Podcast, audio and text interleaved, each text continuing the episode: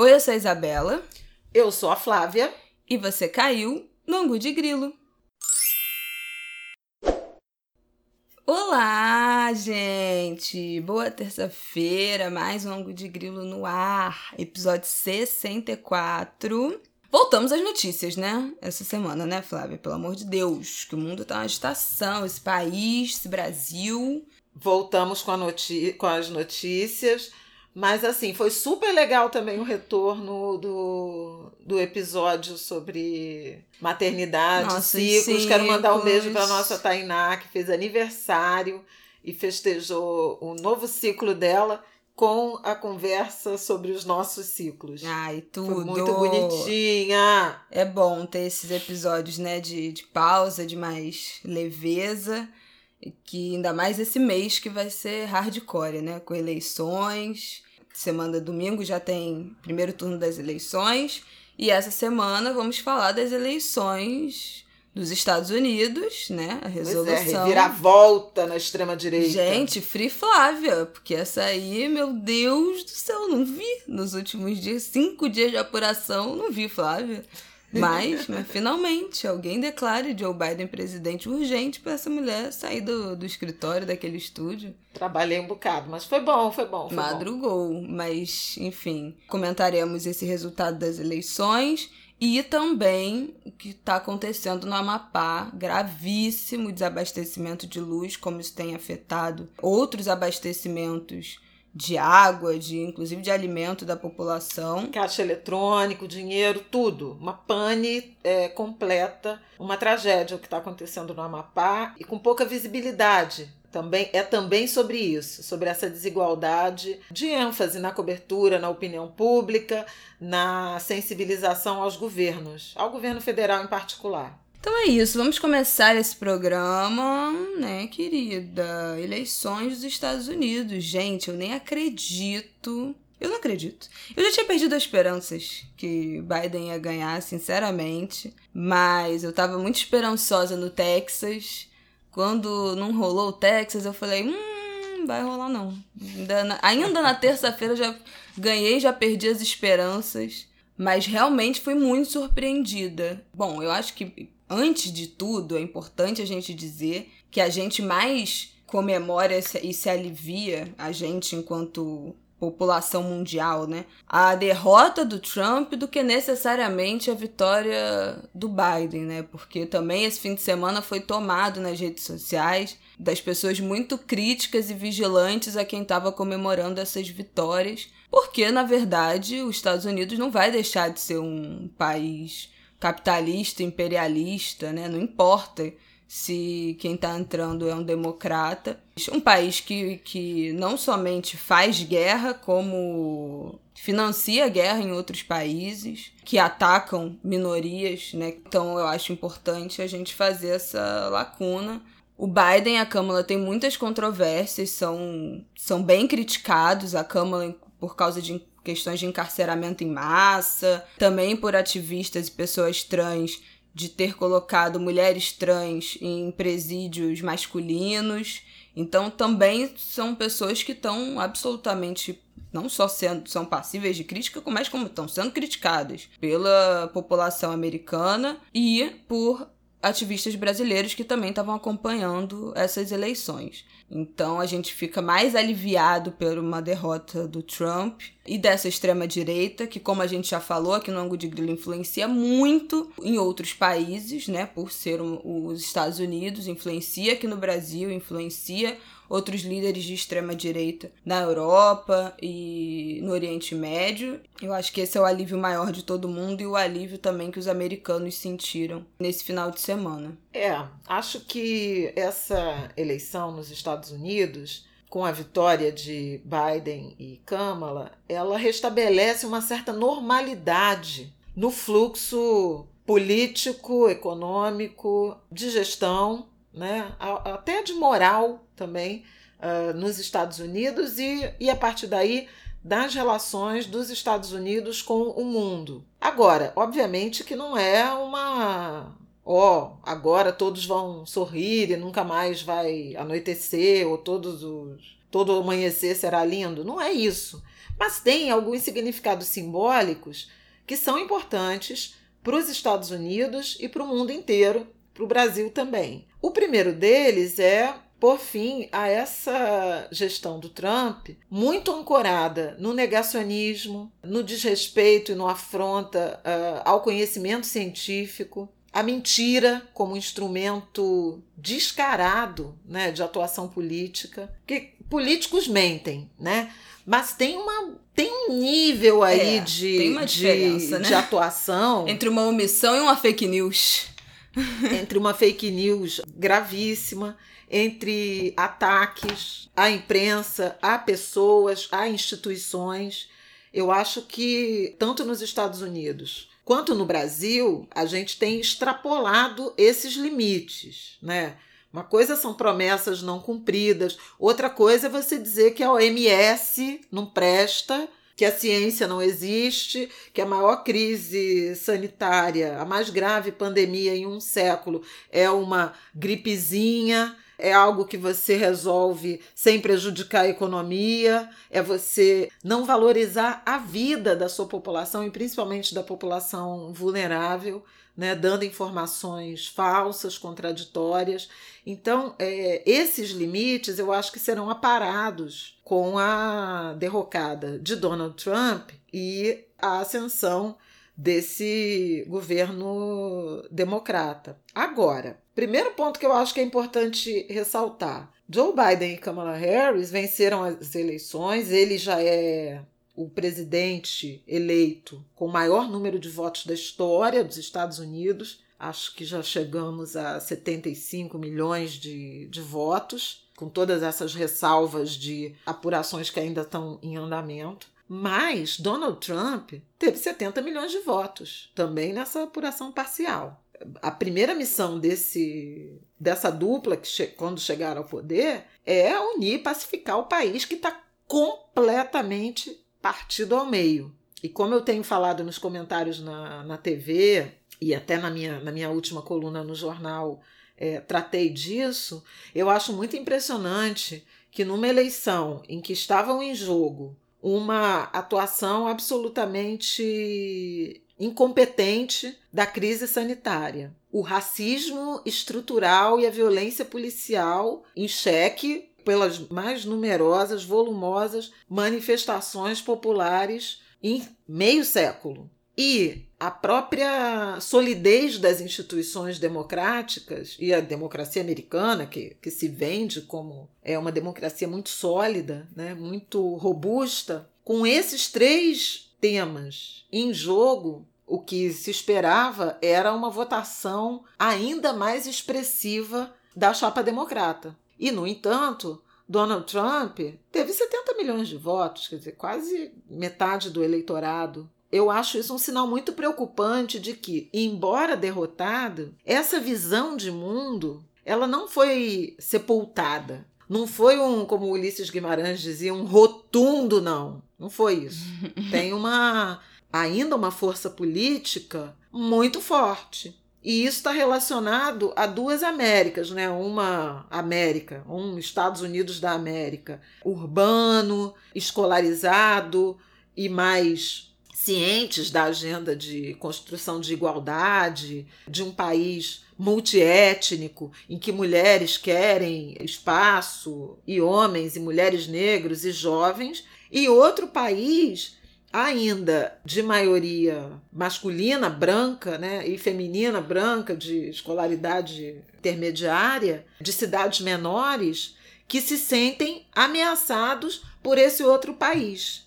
Então, assim, é um choque muito forte né, de, de realidade, é um, é um tensionamento muito grande de territórios e pontos de vista da população. Essa eleição foi uma eleição em que ficou muito evidente né, a diversidade da sociedade americana e a participação política de setores que estavam alijados, apartados dessa, dessa atuação. Curar isso foi, um, foi uma, uma, um verbo que apareceu tanto no discurso do Joe Biden no sábado, né, no discurso de vitória, quanto de Kamala Harris. Curar essa, esse ambiente é uma tarefa gigantesca, porque realmente são dois países em confronto.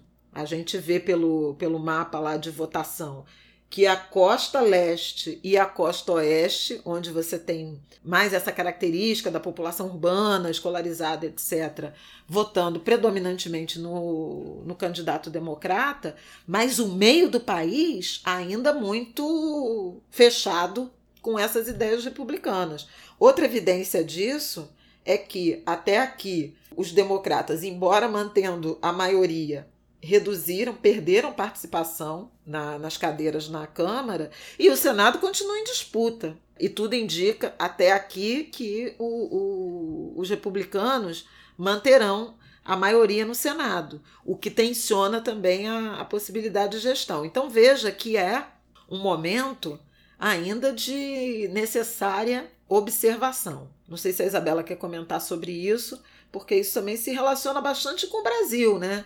um eleitorado ou, ou, uma, uma parte do país mais progressista, pensando em agendas de inclusão, de direitos das mulheres, dos negros, do, dos LGBTs, direitos de minorias, né, supostas minorias em, em representação no poder, e um outro país é, masculino, branco, que, que se impõe, que, uhum. que deprecia essa agenda. E acho que isso está em disputa nesse momento nessa semana decisiva de eleições municipais, dizer, alguma transformação que poderia começar a acontecer a partir das cidades, mas vai estar tá intensamente em disputa em 2022. Então, assim, acho que é um momento de parar e olhar, mas entender que uma derrota de Trump na, nessa eleição de 2020 não significa que aquela agenda, a agenda que ele representa, ela foi superada. Não, não significa mesmo não. E não foi superado nos Estados Unidos e não foi superada nos países que são altamente influenciados, ou eram pelo menos altamente influenciados, por essa política de extrema direita do, do Trump. A gente tem que continuar muito atento e já foram feitas muitas provocações né, nas últimas semanas e esse final de semana em especial em relação a isso. Que é aquele seu quadrado preto do Blackout Tuesday vai se transformar no seu voto nessas eleições, vai votar em pessoas negras, né? Se isso é tão importante assim para você como foi sinalizado é, publicamente nas redes sociais durante as manifestações que aconteceram no fim de maio e junho. Também esse fim de semana eu até compartilhei no meu Twitter. Thaís Ferreira botou quem celebrou que os Estados Unidos vai ter a primeira vice-presidente mulher e negra. No Brasil, no próximo dia 15, vai votar em mulher negra? Então, eu acho que são perguntas aí muito sensíveis para a gente refletir, né? Pensar em quem que a gente vai votar, também no que, que é esse voto útil, que as eleições ainda nem che chegaram, né? E já tem gente, tudo bem que está muito perto, mas já tem gente fazendo campanha pelo voto útil no, no primeiro turno. Quando tem vários candidatos com possibilidade de ir para o segundo turno aqui no Rio de Janeiro, já tem famoso, já tem artista falando de, de voto útil na candidata que aparece com, teoricamente, mais chances, sendo que é uma margem de erro que está ali toda muito próxima. Acho que é um lugar muito sensível aí da gente refletir de como os nossos posicionamentos, nosso antirracismo, nosso progressismo se reflete de fato nas eleições. E eleições municipais que são as mais importantes, né? A gente fica muito focado no, no executivo, no presidente e tal, mas assim, os grandes impactos na nossa vida cotidiana, de uma política de cidade, do nosso dia a dia, são resolvidos com eleições municipais, depois estaduais e depois o executivo. A gente já falou isso aqui no ângulo de grilo, né? É, isso é muito importante, gente, porque a gente vive na cidade, né? Pois então, é. a, a, o cuidado com a, a, a composição de governo e de legislativo da cidade é muito importante. E aí, Isabela está trazendo uma discussão relevante sobre voto útil no primeiro turno. Eu, particularmente, sou contra. Eu acho que, senão, a gente é. nunca vai votar em quem a gente também. quer, né? Porque, assim, primeiro turno eu só voto pô, em quem primeiro, eu quero. Primeiro turno, você já tem que votar pensando em quem pode derrotar o outro, não sei o quê. Então nunca mais a gente vai votar em ninguém. A gente só vai se, se, ser regulado não por compromissos com propostas e tal, mas com pesquisa. É. E aí, então, sendo assim, no, no, na, na, eleição passada era quem? Era Witzel ou, ou Eduardo Paes, sei lá. Não, nunca mais você tem uma outra opção. Não virou governador aqui no Rio por voto útil. Né? As pessoas votaram nele porque ele se apresentou nas últimas semanas como, como candidato do Bolsonaro. Bolsonaro é. Ele nem era, nem aparecia nas pesquisas com relevância de voto e no dia da eleição ele foi pro, pro segundo pois é. turno. É. Aliás, ele tá Então ele é o avesso do que foi, é, saiu hoje, foi tá afastado, né? Saiu hoje, se mudou, voltou para voltou pro, voltou pro, pro Grajaú para casa dele. O Witzel, no ano, no, na eleição passada, aqui no Rio, foi o avesso do voto útil, porque era um cara que nem aparecia, mas que as pessoas acabaram votando porque se apresentou como candidato do aliado ao Bolsonaro e foi pro segundo turno e foi eleito. Então, assim,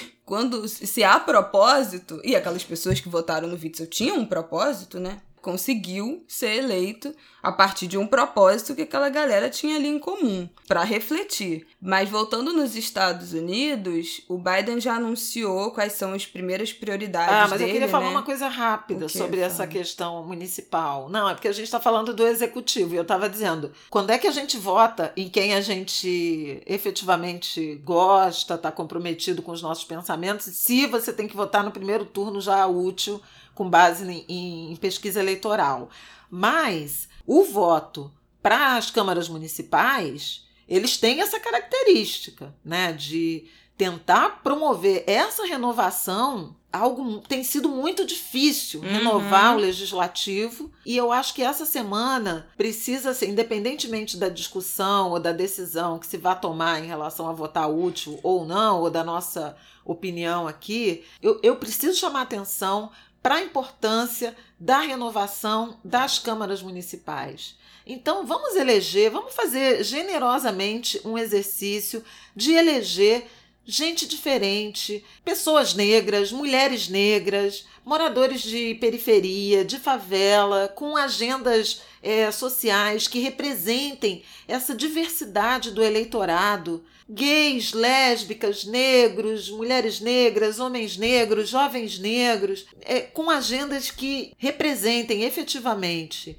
os interesses da população, porque o legislativo também tem esse, esse papel né, de fiscalizar, de avalizar, é, de provocar o executivo e mudar um pouco a coloração das câmaras municipais que são todas horrorosas. Uma, uma, uma, uma composição ah, monótona. Um uhum. monte de homem, de homem, de homem branco, de homem branco reacionário, de forças policiais super sobre representados com, com sempre um, um, mesmo tipo de, de ideia, de defesa. Então eu acho que valia um exercício dessa semana de pensar quem são as pessoas que podem enriquecer o debate legislativo e pensar a cidade, trazer outras contribuições, gente de outras regiões da cidade, gente de outra faixa etária, gente com outras formações, com outra cor de pele, com outro gênero, com outras prioridades. Vamos dedicar um tempinho a olhar a plataforma de, de, de, candidaturas e pensar em outros, em outros desenhos. Eu tenho impedimentos contratuais de revelar voto e, indicar candidaturas, mas acho que não é difícil olhar a cartela de possibilidades e pensar um pouco diferente. Né, e, e trazer e arejar essas casas legislativas que estão emboloradas, com o mesmo perfil. Se você olha, tem um videozinho circulando que eu vou até pedir para Isabela botar um link na nossa podcast, que é a galeria de todos os vice-presidentes dos Estados Unidos uhum. e termina na Câmara. Gente, esse, esse desenho, que é dos quarenta e tantos é, vice-presidentes até aqui dos Estados Unidos, homens brancos velhos, esse, esse desenho pode ser o da Câmara Municipal do Rio de Janeiro de São Paulo, de Salvador, provavelmente, do Recife, de tudo quanto é lugar do Brasil, porque só tem esses homens. Uhum. Não tem diversidade. Então vamos pensar nisso, vamos arejar ventos de mudanças, pelo amor de Deus. Tá, pode, com esse gancho, pode voltar para os Estados Unidos, porque tem mais coisa para falar. Não, muito né? importante. E quero voltar, só para fechar, no, nas primeiras promessas, entre aspas, que o Biden fez, que eu acho importante a gente estar tá ligado, assim. O que, que significa essa, essa transição. E quando a gente fala que esse novo governo sinaliza propostas muito diferentes da do Trump, pretende desfazer ações que foram tomadas pelo governo Trump e como isso isola o Brasil. Porque eu vi muita gente também ao longo dessa última semana diminuindo a importância das eleições americanas para o cenário brasileiro, mas, gente, a gente já falou aqui, se você ouve, você sabe. Isso é importante. As eleições, dada as configurações que o governo brasileiro adotou, né, de, de ser tão influenciado pelo governo norte-americano, estadunidense, melhor dizendo, isso é muito relevante. Essas mudanças são muito relevantes, porque vão isolar completamente o Brasil, as promessas que o, que o Biden já fez. Ele dividiu em quatro prioridades dessa transição, né, no site Build Back Better, que são as primeiras medidas para o day one, primeiro dia de governo. Ele dividiu em Covid-19, recuperação econômica, equidade racial e mudanças climáticas. Isso. Então tem algumas coisas que serão, já tem alguns atos assim que já estão sendo levantados como prioridade, autos mais práticos. Hoje ele já anunciou o comitê especial de, enfrentamento de transição da, da enfrentamento da COVID, COVID, e tem uma brasileira. Ih, arrasou. Luciana Bório, tá na força-tarefa do Biden para Covid. Uma brasileira que vive em Washington, D.C. Arrasou. Beijo, Luciana, se estiver ouvindo isso, parabéns. Pelo novo emprego promovida. E a ideia é que o Biden use ordens executivas, que é uma coisa que ele pode fazer, que é semelhante à medida provisória aqui no Brasil, né? Que os presidentes tomam posse e já faz É, um não monte de é. medida Não provisória. sei se é MP ou decreto, mas é algo assim. Ordem executiva, é o que eu tô vendo aqui na não, não, matéria não da... sei se é o equivalente à medida Não, provisória medida ou decreto. provisória. Ah, é? É. Que aí você tem que votar pra pra aprovar no fim das contas, né? Pra cancelar várias ações do Trump. Então ele deve recriar algumas re- regulações ambientais que foram eliminadas pelo Trump, estimular a produção também através dessas medidas, estimular a produção de suprimentos para ser usados no combate do coronavírus. O New York Times e o Wall Street Journal já também falam que nos primeiros dias ele deve retornar com o Acordo de Paris, colocar os Estados Unidos de novo no Acordo de Paris, que foi negociado pelo Obama, mas que os Estados Unidos saiu por decisão do Trump. Também deve anunciar que os Estados Unidos desistiram dessa ideia de deixar o MS e cancelar essa proibição de visto para moradores de sete países, maioria de países muçulmanos. Também pretende restabelecer uma proteção legal que impeça a deportação de crianças imigrantes que chegam ao país sem documentação. Então, também deve entrar direto em negociações com o Congresso para criar um plano de estímulo econômico. Isso tudo através dessas medidas, dessas ordens executivas, para rapidamente, né, sem necessidade de negociar com o Congresso, rapidamente conseguir derrubar e voltar com algumas coisas que foram tiradas pelo, pelo Trump. Mas dá pra gente ver como isso isola o Brasil. É. Principalmente em relação aos acordos climáticos. Né? Esse negócio de voltar para o Acordo de Paris, desistir de criar esse embate com a, com a OMS. Isso tudo coloca o Brasil numa posição constrangedora, né? Que estava seguindo esses passos aí, comprando essas E na agenda de direitos também, né? Eu preciso lembrar que o, que o Biden citou e agradeceu e falou da, da, da importância de todas as minorias étnicas, de identidade de gênero, de orientação sexual. Ele falou gays, lésbicas, trans, indígenas. Agradeceu especificamente aos African Americans, os afro-americanos, os negros, que são realmente os grandes responsáveis, e as mulheres, né, pela eleição dessa, dessa chapa. Mas é muito interessante, além do, do elenco aí de, de prioridades, esses quatro itens que a Isabela citou, além de unificar o país, né, é, unir, pacificar, isso foi, teve muito presente unidade, união, no discurso tanto dele quanto da Câmara, Covid, economia, mudanças climáticas e combate ao racismo sistêmico. E economia e Covid, eu queria chamar a atenção porque tem um, um dado interessante das pesquisas de boca de urna lá. Quase metade, metade do eleitorado, 51, 52% nos Estados Unidos, disse que é mais importante combater a Covid, é, ainda que isso prejudique a economia. E desse total, 80% votaram no Joe Biden. Agora, 40 e tantos por cento disseram que é mais importante recuperar a economia, mesmo que isso agrave a crise sanitária. E desses, 76% votaram no Trump. Por isso, eles estão tentando calibrar as duas prioridades, né? Não descuidar da Covid, e os Estados Unidos estão batendo recorde de casos nas últimas semanas, e a semana da eleição foi recorde de recorde. Teve dia de 120, 130 mil casos registrados, mas ao mesmo tempo eles querem acenar para esse eleitorado que acha a economia, o desemprego, né, a ajuda, um pacote de recuperação da economia prioridade, que deve ser prioridade. Outra coisa que eu anotei no meu comentário no, dos discursos foi uma a coincidência de algumas palavras é, tanto do, do Biden quanto da Câmara, sobre o que, que o, a eleição deles representa. E além de unidade, que os dois mencionaram, eles citaram esperança, decência, ciência e verdade. Olha que ponto chegamos, né? Verdade, ciência, decência deveriam ser assim premissas, né, para uma candidatura mas o ambiente tóxico, né, de ataques, de ataques à honra, às instituições, ao conhecimento científico, foi tão intenso no governo Trump.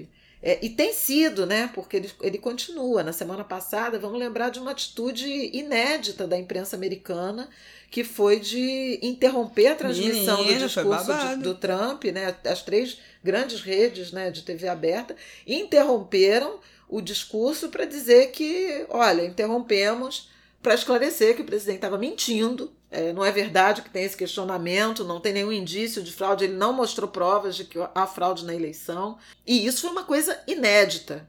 Que, é, inclusive, eu recomendo o artigo de ontem da Flávia Lima, ombudsman da Folha, que trata desse assunto. Ela até brinca. Melhor já ir pensando em 2022 para combater esse ambiente de mentira, uhum. de fake news que é muito usado pelo presidente brasileiro e seus aliados. Aliados, inclusive, do ponto de vista de, de veículos de, de, de, formação de opinião, de, de imprensa mesmo, independente, autônoma ou não. E faltou falar da representatividade da Câmara, né? Eu acho que é importante a gente trazer é, esse ineditismo. Isabela já falou que há muitas ressalvas do ativismo americano, é, do ativismo negro em relação a ela. Joe Biden e Kamala Harris não são é, alternativas de esquerda no Partido Democrata. Uhum. Eles são moderados, eles são, vamos lá, do centro não se equiparam, a, a, por exemplo, a plataforma de Bernie Sanders, que era mais à esquerda uhum. do partido, e que para mim tá, tá muito, muito nítido que não ganharia essa eleição Sim, de Trump pelo acho. tamanho da votação do Trump. E o povo negro tem um papel nisso, principalmente a, a, as primárias que o Biden ganhou na Carolina do Sul, teve a ver com a votação do eleitorado negro e houve muita cobrança em relação a isso, porque os negros ficaram com Biden e não com com Bernie Sanders, e lá muitos analistas falaram: olha, pragmatismo. Os negros escolheram quem eles acham que efetivamente tem chance de ganhar. Foi útil mesmo. Aí foi realmente uma, um, uhum. debate sobre, sobre voto útil. E arrancando, claro, fazendo é, pressão e compromissos. De toda forma, Kamala Harris é uma novidade na política. Ela vem do judiciário, né? Ela foi procuradora-geral na Califórnia. Ela está no primeiro mandato dela de senadora e, e que assumiu em 2017. Então é, é, bem é bem recente uhum. e ela vai ser a primeira mulher, a primeira mulher negra, a primeira pessoa negra e a primeira pessoa de origem de ascendência asiática a ocupar a vice-presidência dos Estados Unidos. Ela guarda, contém, né, naquele corpo muito ineditismo. E isso precisa ser reconhecido Sim. e algo celebrado. Os Estados Unidos são um país que tem muita resistência a votar em mulher. Uhum. A Hillary Clinton tentou duas vezes, né? Ela tentou é, ser candidata a presidente quando Obama acabou vencendo as primárias, né, e virou candidato democrata e posteriormente eleito presidente, e ela disputou a eleição com Donald Trump e foi derrotada por Donald Trump, inclusive pelo voto feminino das mulheres brancas. 47% das mulheres brancas votaram em Donald Trump e 45% das mulheres brancas votaram em, em Hillary Clinton. Inclusive, a comunidade negra fala isso. Vocês se resolvam aí, porque quem não vota é, nos candidatos democratas, as mulheres, são, são vocês brancos. Uhum. Os negros estão lá. Uhum. Tem, tem uma, uma percepção de que houve um aumento de, de participação é, do eleitorado negro na votação de Donald Trump. É muito residual, é muito pequena, não é expressiva. 90% dos negros, homens e mulheres, mulheres mais ainda, votaram na chapa democrata de fato há uma, uma divisão no eleitorado latino que está errado ser encarado como uma população homogênea, porque não é uhum. nos Estados Unidos. A Nicole Hannah Jones escreveu um filme muito interessante falando de que os negros no, no, nos Estados Unidos eles têm muita é, unidade, coerência no voto pela experiência da segregação que os afetou. Essa percepção do racismo institucionalizado, como eles viveram até os anos 60, isso, isso é muito determinante ainda na decisão político-eleitoral dos negros. E esse ano teve uma participação muito impressionante, assim, de aumento. Uh, os dados mostravam que 63% uh, eh, dos eleitores negros iam votar. Né, dos negros apto, aptos a votar iam votar, o que foi uma participação recorde. Foi uma participação recorde na sociedade americana, mas também entre a população negra, com adesão aos democratas. Já os, os latinos, hispânicos, eles são muito diversos. É que nem as pessoas acham que os negros brasileiros têm que são a mesma pessoa. Uhum. Não são. Ser é, cubano-americano é uma coisa, ter origem mexicana é outra, ser de, da América Central é outra experiência. Ser um brasileiro que mora ser na um Flórida é outra. Brasileiro, por exemplo, é hispânico, Sim, né? É, é, é eleitorado latino. latino. E, e tem uma, uma, uma percepção de branquitude, né? Que não, que não se assemelha nada a um mexicano da, da fronteira, da Califórnia ou do Arizona, né? Ou, ou, ou população latina de origem mexicana que vive no Arizona, para falar de um estado que mudou de tom, né? mudou de coloração. Então é, é muito importante perceber essas, essas nuances. Mas o eleitorado negro deu show na Geórgia, em pois vários é, lugares, em acho, Michigan, né, em Detroit. Acho importante dizer que na quando a gente fala do. A gente sabe que na Geórgia, principalmente, os eleitores negros foram essenciais né, para a votação. E os negros são apenas 13% da população dos Estados Unidos. Né? São tão relevantes, fazem tanto barulho, foram determinantes nessa eleição e são 13% da população. Os brancos nos Estados Unidos são 72% e os latinos entre 11 e 12%. Então, os negros foram definitivos na Geórgia, que era um estado essencial e que virou democrata, um estado que desde 92 não, não elege, não vota né, os delegados em um democrata, e esse ano virou, inclusive pelo trabalho da Stacey Abrams, que concorreu a governadora nas últimas eleições da Geórgia, perdeu por uma diferença muito pouca e entrou numa missão nos últimos dois anos, não é isso? Exatamente. De cadastrar eleitores negros. Cadastrou. Essa é uma mulher fora Registrou de mais de 800 mil pessoas negras para votarem na Geórgia e isso fez toda a diferença nessa eleição. Fez toda a diferença. Então... Foi um então massacre. O condado de Fulton, que inclui Atlanta, e o condado de Clayton, que é, que é o que foi representado pelo John Lewis, o, o, congressista que morreu, líder do movimento de direitos civis que morreu em julho, votaram assim, na razão de cada 10 votos, 8 para democratas, e, e são áreas, principalmente o, o condado de Fulton da, de, de Atlanta, uh, as áreas mais densamente povoadas. E tem tudo a ver com essa ação da Stacey Abrams. Ela já tinha um projeto Nova Geórgia, uh, New Georgia Project, de conscientização política, etc., principalmente dos não brancos, né, é, mas sobretudo dos negros, desde 2013. Agora, em 2018, quando ela perde a eleição e ela perdeu por 50 mil votos, tendo sido vários, centenas, dezenas, milhares de eleitores negros tiveram o, o registro de eleitor cancelado, posto em, em suspeita. Então, teve uma fraude eleitoral lá. E aí ela falou: sabe de uma coisa?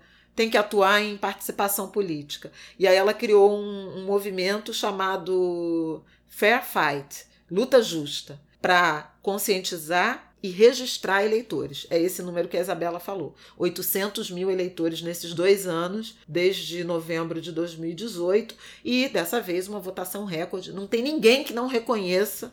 Você vai botar Stacey Abrams na, na, no Google e você vai ver a quantidade de reportagens da imprensa americana falando o quanto Biden e Kamala têm que agradecer a Stacey por essa por esse desempenho. Foi muito interessante, muito interessante a força desse eleitorado negro e isso nos ensina o quanto a gente pode ser capaz de mudar a representatividade na política a partir da consciência e da participação do eleitorado negro, principalmente das mulheres e dos jovens negros. Estou muito esperançosa com vocês, meu povo. Então vamos para o Amapá. A Isabela já tá reclamando que eu falei demais. Não, já tá demais, já tá enorme esse episódio, era pra ser um episódio curto, entendeu? Ai, tudo uma perturbação. Bom, falando do Amapá, vou fazer uma introdução que. E Flávia vai dar as atualizações, assim. Acho que no fim de semana, durante essa cobertura das eleições, o Twitter e o Instagram começaram a repercutir muito a situação do Amapá quando já estava lá sem luz há havia três, três dias. dias né? No fim, na, na sexta-feira, quinta sexta-feira. O que aconteceu, se vocês não estão sabendo, vou dar só uma passada rápida.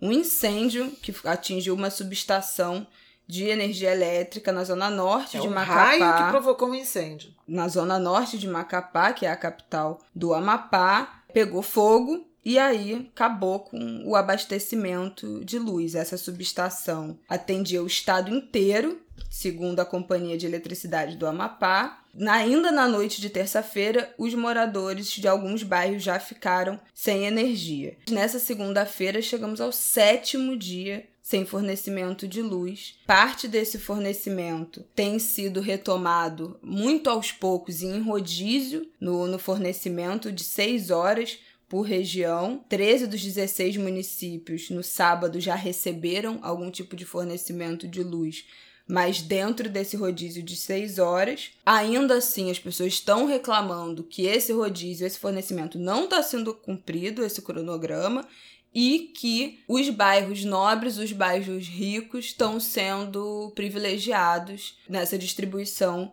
dessa energia. A Companhia de Eletricidade do Amapá disse que 65% do sistema elétrico foi restabelecido, mas existem locais que os moradores denunciam que a energia voltou somente por duas horas. Então, dentro dessa uma semana. 90% da população do Amapá, que é o equivalente a 765 mil pessoas, ficou sem energia elétrica na terça-feira, e isso vem sendo muito mal né, contornado nas, na última semana, porque essa falta de eletricidade também dá problema no fornecimento de água, precisa de energia para distribuir essa água. Na comunicação, né, também, porque as pessoas começaram a ter também sua internet afetada, não começaram a não conseguir mais carregar suas, seus devices e, e a comunicação também ficou muito, muito, muito prejudicada. É, chegou um momento que só rádio. é, não só rádio. Comunicação só por rádio. Comércio, Comércio né? De abastecimento total nos supermercados. As coisas estragando, né? Nas geladeiras, no, nas empresas, uhum. nos nas redes eh, Muitos varejistas. supermercados fecharam, né? Porque a comida estragou. Então virou uma questão de vigilância sanitária, as pessoas não podiam, fecharam porque não, não pode deixar as pessoas comprarem essa, essas comidas. Muita gente indo para o aeroporto para tentar carregar. Agora, preciso trazer então algumas considerações. Isabela deu o panorama geral. Ainda não foi normalizada, ainda vai demorar um pouco para ser normalizada, uhum. alguns dias, porque essa crise que aconteceu no Amapá, ela envolve Gestão do setor elétrico. Foi um raio que atingiu a subestação de Macapá, destruiu o principal transformador, que era o que. E, e a subestação tinha três transformadores. Vinha da linha de transmissão até essa subestação e dali para a distribuidora. A distribuidora, essa que a Isabela falou, que é a Companhia de Eletricidade do Amapá, ela é uma estatal do Estado, então ela pertence ao governo do Estado, mas está sob gestão da Eletrobras. Mas o problema que aconteceu foi na transmissão. Essa subestação pertence à empresa de transmissão, que é uma concessionária privada. Agora, eu não sou uma pessoa de demonizar estatal e nem de endeusar empresa privada, porque eu acho que todos os dois têm problemas. E os dois podem acertar e os dois podem errar. Mas nesse caso, há um erro que precisa ser apontado. Não foi responsabilidade da empresa estatal o acidente e quem teve que corrigir foram, foi a empresa tendo, né, estatal, né, a Eletronorte. Por que, que eu digo isso? Dos três transformadores, e isso vocês podem é, conferir em posicionamentos do Ministério de Minas e Energia, das coletivas do ministro de Minas e Energia, Bento Albuquerque, você pode conferir nos pronunciamentos, nas notas do ONS, Operador Nacional do Sistema, que o problema foi com essa empresa privada. Linhas de Macapá, transmissor, transmissoras de energia, LNTE, que pertencia a Isolux, uma Isso empresa é o nome espanhola. Da empresa. É, LNTE. que pertencia a Isolux, uma empresa espanhola que já foi vendida para um fundo porque entrou numa crise financeira. Ela está com várias obras é, compromissos assumidos com o Estado brasileiro em atraso, não apenas esse problema do Amapá, tem vários outros problemas. Ela foi licitada em 2015, portanto, ainda é governo Dilma. É bom também a gente pensar nisso, porque todos erram. Né? A esquerda e a direita. De vez Todo em quando eu falo isso. Todo mundo erra sempre. Todo, Todo mundo, mundo erra. erra. Não, já cantou errado. Todo pois mundo é. vai errar. Todo mundo erra sempre, todo mundo vai errar. Ah, desculpa. não sabe, revelação. Tá vendo, gente? Beijo, Xande Pilares. Vou levar, um vou levar uma gongada. Bom, o fato é que dos três transformadores que tinham para dar conta da distribuição de energia, né, o, rece o recebimento é, da energia e a distribuição pela estatal que faz a, a distribuição para os consumidores do Amapá, um estava desativado desde dezembro de 2019 porque estava em manutenção. Tudo isso da empresa privada. Os outros dois estavam ligados. Veio um raio, atingiu um que pegou fogo e deu perda total. O segundo, que estava ligado, com a carga que, que ele recebeu, ele desarmou. Ele, ele parou de operar, ficou sem condições. É, essa foi a origem do apagão. Para religar esse aparelho, tinha que é, fazer uma manutenção né? Descobriram que por conta desse do incidente houve uma contaminação do óleo que integra o faz operar o, o transformador. O transformador, eu estava ouvindo hoje uma coletiva do ministro de Minas e Energia, pesa 100 toneladas e guarda 45 mil litros de óleo. Então tiveram que fazer a limpeza desse óleo para poder religar e restabelecer é, o consumo. óleo, meu Deus. Não, é, ele foi purificado. foi purificado. Pelo amor de Deus, tacaram no leito de um, uma nascente lá da, da bacia amazônica. Ai, meu pai. Não, foi, ele foi recuperado, purificado. Mas quem é que fez isso? A Eletronorte que é a empresa de energia do uh, sistema Eletrobras, a estatal brasileira. Por quê? Porque ela tem técnicos e equipamentos para fazer isso. A empresa privada que ganhou a licitação não tinha nem pessoal nem equipamento. Ela ficou sem nada. Não tinha como. Estatal é não tudo. sabia como consertar. Foi uma balsa, foi de balsa o equipamento para purificar o óleo. E aí, na madrugada de sexta para sábado, a equipe da Eletronorte conseguiu religar o, o transformador, reenergizar, que eles chamam, e, e restabelecer a energia que chegou a 65%, 70% da demanda do Amapá. Por isso, esse rodízio. Antes disso, eles já tinham ligado e destinado para o Estado a produção de uma usina, Coraci Nunes, que também é deles, muito antiga, de 19, dos, dos anos 70. Então veja que o fornecimento de energia e o restabelecimento da transmissão foi viabilizado pela estatal, que o governo quer privatizar, a gente sabe disso, o governo Bolsonaro tem como agenda, né, o ministro Paulo Guedes, privatizar o sistema Eletrobras. Qual é o problema privatizar disso? tudo, né? Tudo que tiver pela frente. Quer privatizar. Então, ok, o problema, gente, é que não tem regulação. Que modelo é esse que você vem lá da Espanha, compra concessões, paga um bônus, o bônus mais vantajoso foi o que o governo escolheu, porque atrai receitas, mas não tem, não cumpre os prazos e não é punido. Não faz manutenção dos equipamentos e não é punido. O negócio está então, um assim, ano, um transformador. Um transformador há um ano em manutenção. E cadê a Agência Nacional de Energia Elétrica, que é o regulador que precisa fiscalizar é, o trabalho das empresas. É claro que também pesa as desigualdades regionais, porque o Amapá está lá longe, ninguém está pensando no Amapá, etc, etc. Mas isso é algo que pode acontecer em qualquer momento. Uhum. Se você tem uma privatização mal desenhada e mal regulada, a gente está sujeito a esse problema. Então não é só sobre privatizar, sobre vender os ativos, sobre transferir para a iniciativa privada, que supostamente é, pode ter mais eficiência, mais competência na gestão. É sobre fazer esse modelo de uma forma em que você tenha garantia de que o serviço será bem prestado a um custo decente. O que está acontecendo hoje? É o Estado brasileiro somos todos nós, a partir da experiência e dos equipamentos da Eletronorte,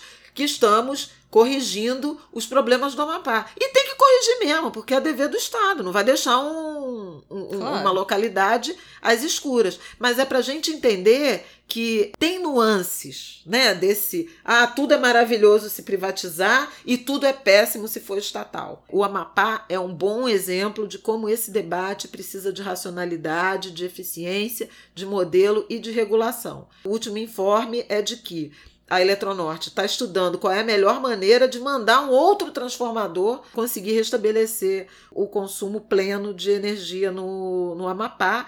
É, viria é, como eu falei, um equipamento gigantesco, né? O ministro falou em 100 toneladas. Navio. Balsa, né? Mas de, é, de Manaus, de Manaus ou de Boa Vista, em Roraima. É o Estado resolvendo um problema gravíssimo que virou uma crise humanitária no Estado brasileiro em razão da falta de regulação e da privatização mal feita. Bom, só para fechar, última coisa que eu quero dizer é que esse ano fez cinco anos da tragédia de Mariana. Estamos falando aí de privatização, de desastres da privatização. Um beijo para Samarco né, que foi responsável, é responsável pelo maior desastre ambiental da história do Brasil, o rompimento da barragem de Mariana que matou 19 pessoas e acabou com o Rio Doce. E fez cinco anos esse desastre essa semana, sem falar de Brumadinho, né? Mais de 200 pessoas mortas. Maior acidente de trabalho desaparecidas e pessoas desaparecidas até hoje que nunca, provavelmente nunca serão encontradas dadas as condições em que tudo aconteceu.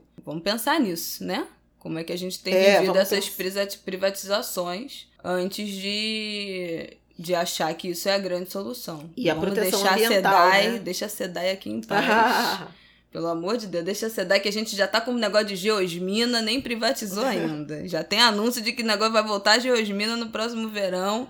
Deixa o, carioca quieto aqui, entendeu? Que a gente Depois já tem problema a gente trata demais. da SEDAI. A SEDAI é um compromisso do regime de recuperação fiscal, a privatização. Pois. O governador em exercício está voltando atrás, mas aí é um outro debate. Isso, então É. outro debate. Beijo. Outro Tá dia bom. a gente fala da SEDAI. Não, porque senão já vai aqui mais mais 15 minutos falando da SEDAI. Não, é porque é importante nesse caso de Mariana também é a agenda ambiental, né? Sim. Proteção, proteção ao meio ambiente. Também envolve fiscalização Uhum. de- dessas operações Vou econômicas. aproveitar para recomendar o livro da Cristina Serra, Tragédia em Mariana, a história do maior desastre ambiental do Brasil. Livro excelente, ela cobriu lá no local pro Fantástico, logo que tudo aconteceu, todos os trâmites, todos os acompanhamentos, os processos, as indenizações, a investigação do que que foi, né, de quais pontos foram negligenciados de vistoria, de construção, de modelo padrão de construção e tal. O livro é muito bom, muito bem escrito.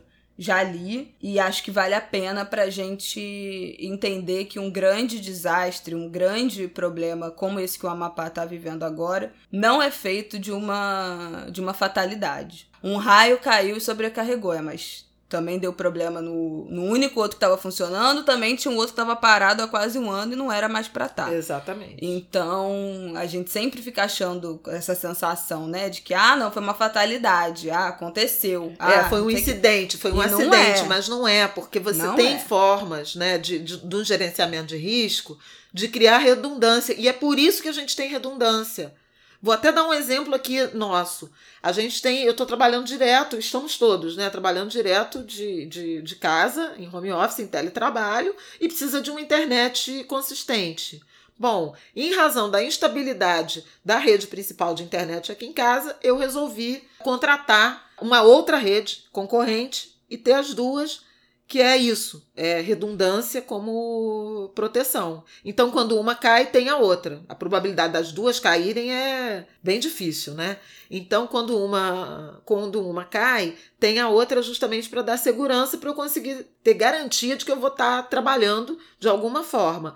Estou falando de um exemplo mínimo, meu pessoal, da minha relação com o meu trabalho. Agora, imagina uma concessionária de serviços públicos. Você não pode ver no improviso. Não, não pode. Entende? E não pode ter Se um tem- só um plano B. Tipo assim, ah, se der problema em um transformador, fica só com só um. Não dá. Entendeu? Tipo assim.